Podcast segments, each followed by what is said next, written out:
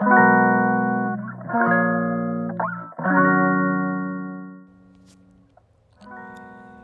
んにちは。松田祐介です。妊娠や出産に関わる麻酔。酸化麻酔を専門にする麻酔会をやっています。このチャンネルでは診療や研究そして学会活動などを通じて学んだり考えたりしたことを発信していきます。さて先日の放送で私が、えーと、と2年後のまあ、酸化麻酔学会の副会長をやるっていうお話をしたんですけれども今日は別の学会のですねあのお手伝いすることになったんですね実は。あの私の上司が来年の日本血液代替物学会っていう非常に小さな、まあ、学会のあの会長をすることになってで私の担当はポスター作りなんですね。自分で言うのもなんなんですけども結構あのこれまでも学会とか、まあ、のうちの医局とかでやってきた勉強会の雑誌の雑誌？小6の小6ですね。ごめんなさい。小6の表紙を作ったりとかデザインとかそういったのまあもともと結構好きだったのもあってそういったのやってたんですけども今年今回のことに関してはちょっといろいろと考えてて新しい試みとしてあの Midjourney とかあの Stable Diffusion みたいな AI で作った画像でそれをポスターにしちゃおうかなと思ってですね考えてます。で実はミッドジャーニーはもう出てすぐぐらいから使い始めてでもう無料プランの25個っていうのは全部使い切っちゃったんで、まあ、まあどっちにしろあの学会ポスターなんで商用利用の範疇には入ってくるためにやっぱりこう有料プランに入んなきゃいけないんですけどもでミッドジャーニーの有料プランって言っても月々10ドルなんですよね。一応規約見ると作った月にだから作ってそのままそれを商用利用しちゃってでその後解約しても大丈夫なような感じだったので、まあ、別にわざわざ1年間契約しなくてもいいだろうって思うしまあ一方であの Stable Diffusion だと、まあ、無料で使えるっていうのはあるんですがやっぱりちょっと使い勝手が自分の中でまだ分かっていないのもあってですね。やっぱりどうしようかなとか思いながらちょっと今悩んでます。で本当に僕一番最初 Midjourney 使ったのは本当発売っていうかそのリリースした直後ぐらいだったのでなんか少し幻想的な風景画みたいなのがほとんどだったんですけども今あのミッドジャーニーいろんなバージョンができてきて結構アニメキャラとかも綺麗に描けるようになってるんですよね。あの友人とかはやっぱりそういうのがすごい好きでミッドジャーニーを使ってあの絵を作ってそれを挿絵にした小説を書くみたいなことやってたりとかあの本当に今後 AI アートってもっと当たり前になってくるんじゃないかなと思ってます。で最近その AI, AI よく言われると思うんですけどもあのこの前紹介したチャット GPT あの今日はその話はあんましませんけども、まあ、そういったのもすごいですしあと最近では音楽を AI で作れるっていうのもあったりとかもう何でも AI でできるんじゃないかって思うところはあるんですけれどもやっぱり AI を使ってうのはすごく重要な気がしてるんですね。実は私の弟はあの病理の医者をやってるんですけれども彼もやっぱりこう病理の業界の中ではやっぱり AI がどんどん入ってくると。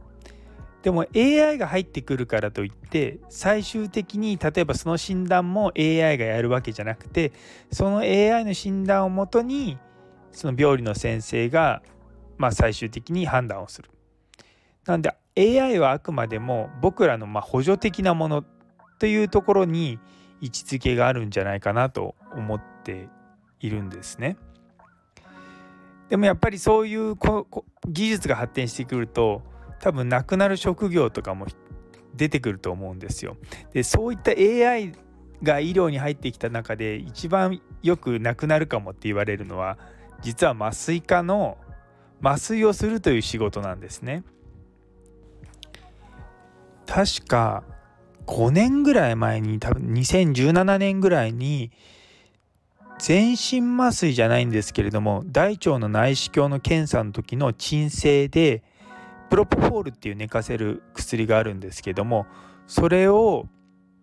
なあの自動的に流して患者さんのおでこに脳波のモニターをつけてその数字を見ながら自動的に薬の量を調節するっていう自動麻酔装置装置っていうのが確かアメリカで出たんですよ。で、まあ、そのとアメリカだとその大腸の内視鏡とかの時に、まあ、そういったあの全身麻酔で使うようなお薬を使って鎮静をするっていうのはもう非常によくやられてるんですね。で麻酔科医の仕事の一つとしてそういうところで働くっていうのもあるんですよ。向こうはあの日本と比べ物にならないぐらい麻酔科医の人数も多いのであの今麻酔科医が手術室の中以外で働くことっていうのは非常に多いんですけれどもまあ、それでもやっぱり内視鏡の鎮静っていうのは、まあ、数が多いのでそれだけ麻酔科医の人数が必要だったりとか、まあ、向こうだと麻酔看護師っていうあの、まあ、そういった特殊なトレーニングを受けた看護師さんがあの麻酔を提供したりとか、まあ、そういったことはあるんですけれども、まあ、どっちにしてもやっぱりある程度のプロトコールがあれば確実的にできるあの範囲が広いので。まあ、そういった技術を使ってやろうっていう試みはあったんですけども結局失敗に終わってるんですよね。で日本だとその全身麻酔の AI による管理っていうのは福井大学で結構盛んに研究されてるんですね。でもただそれがまどこまでこう実際臨床で活用できるかっていうのはまだまだ多分やらなきゃいけない壁はあるんですけれどもま、究極的に言うとその全身麻酔をする時って僕ら血圧計とかあの血圧と心拍数と体の中の酸素の量と、まあ、それ以外にもいろんなモニターをつけてるんですね。でその数字と今あの自動麻酔記録って言ってそのそれをまあ記載するようにパソ別のパソコンにデータを出力するんですよ。でそこのところに今全身麻酔あ麻酔器からそのの時に使ってる麻酔薬の量とかそういったものも調整が入ってるんですけれども実は点滴のところからの情報がまだ麻酔器のところに自動で入ってくるシステムっていうのがあまり一般的じゃないんですね。でそれもどれも結局そういった情報が入ってくるってところしかなくてそこの情報をもとにその薬の投与する量を変えるとかそういったことを自動的に調整するってところまではまだ行ってないんですよ。ただその麻酔をいろいろとやってる中である程度の範囲で決められていれば、まあ、絶対不可能ではないんですよ。ただそれをやるとまあ麻酔科医の仕事がなくなるか嫌だと思ってる人がいるのかやっぱりその機械が最終的にずっと見てるのが本当に安全かどうかっていう確証が得られないっていうのもあるっていうのもあってなかなかこう普及したいのは確かではあるんですよね。ただやっぱりある一点においてそのすごい革新的な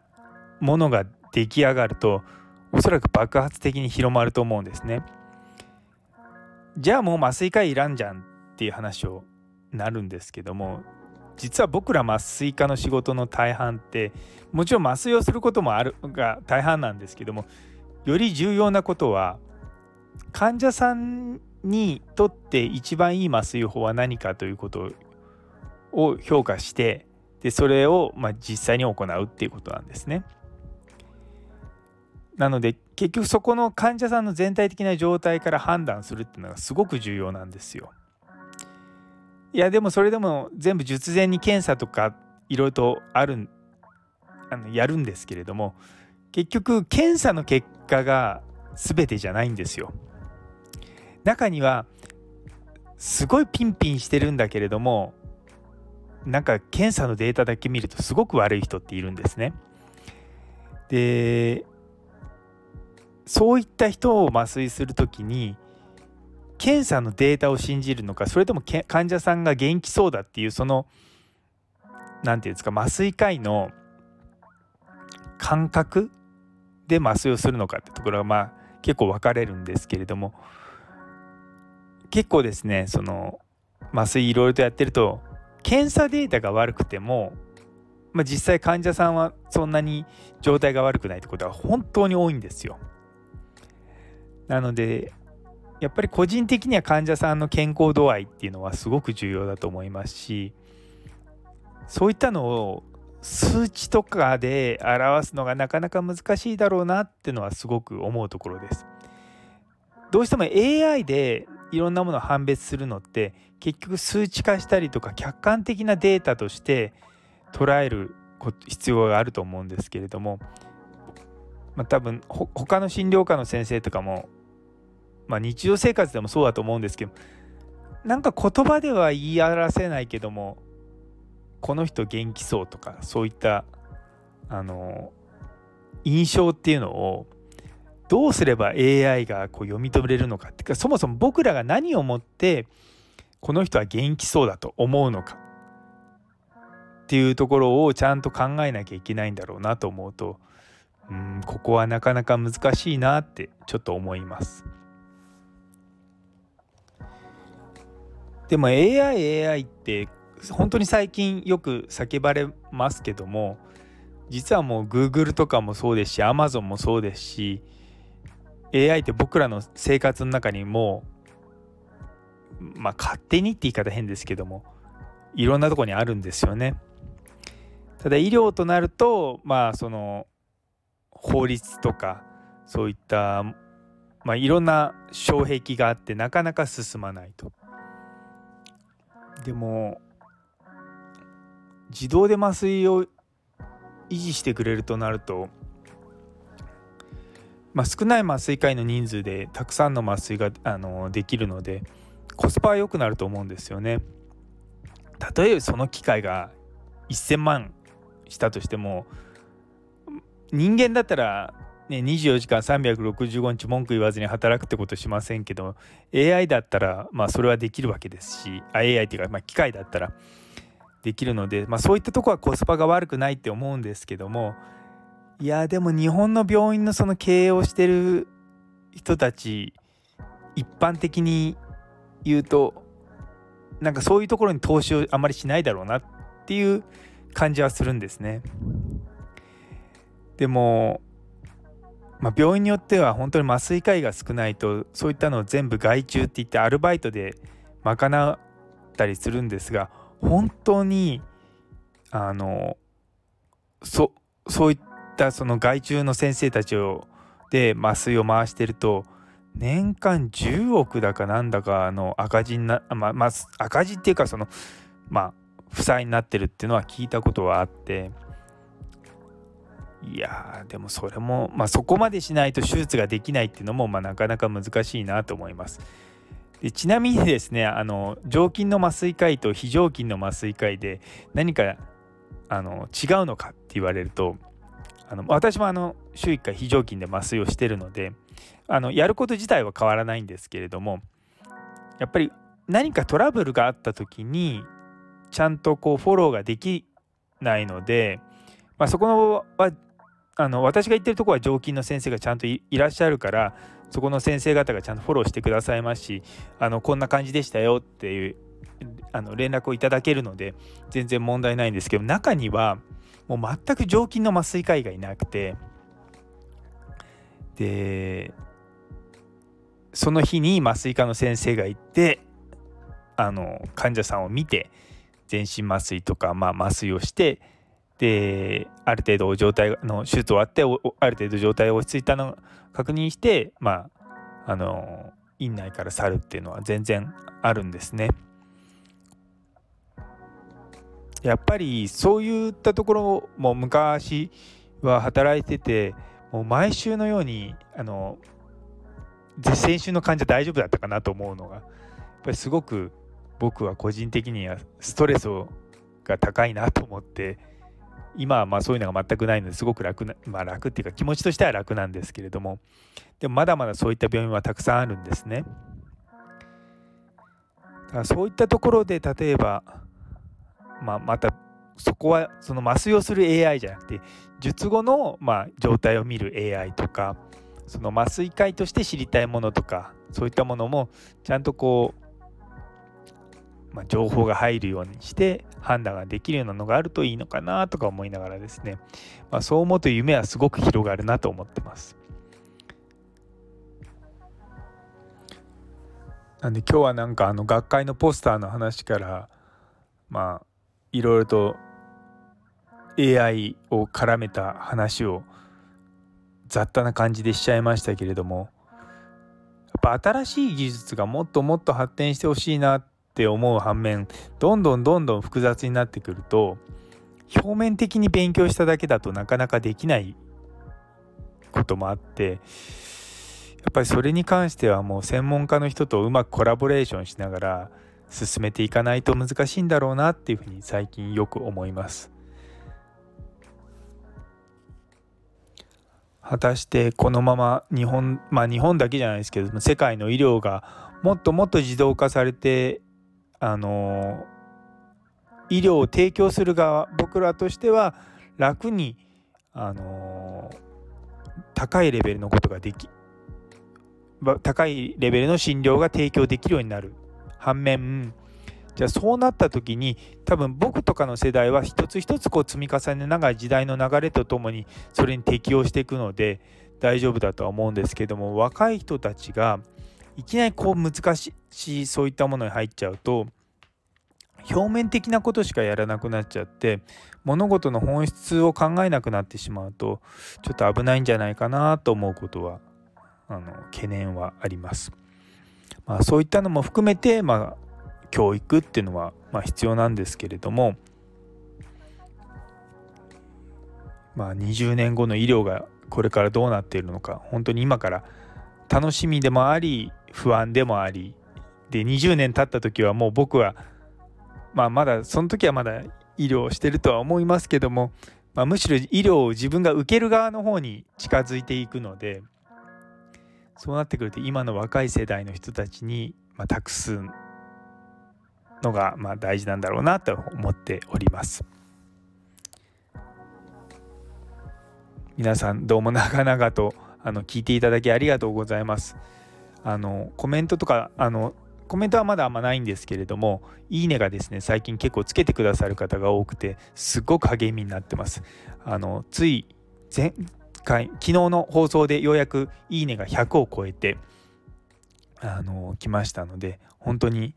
一つ山を越えたなと思っておりますあの今後ともご支援の方どうぞよろしくお願いいたしますそれでは皆さんの一日が素晴らしい一日でありますようにそれではまた。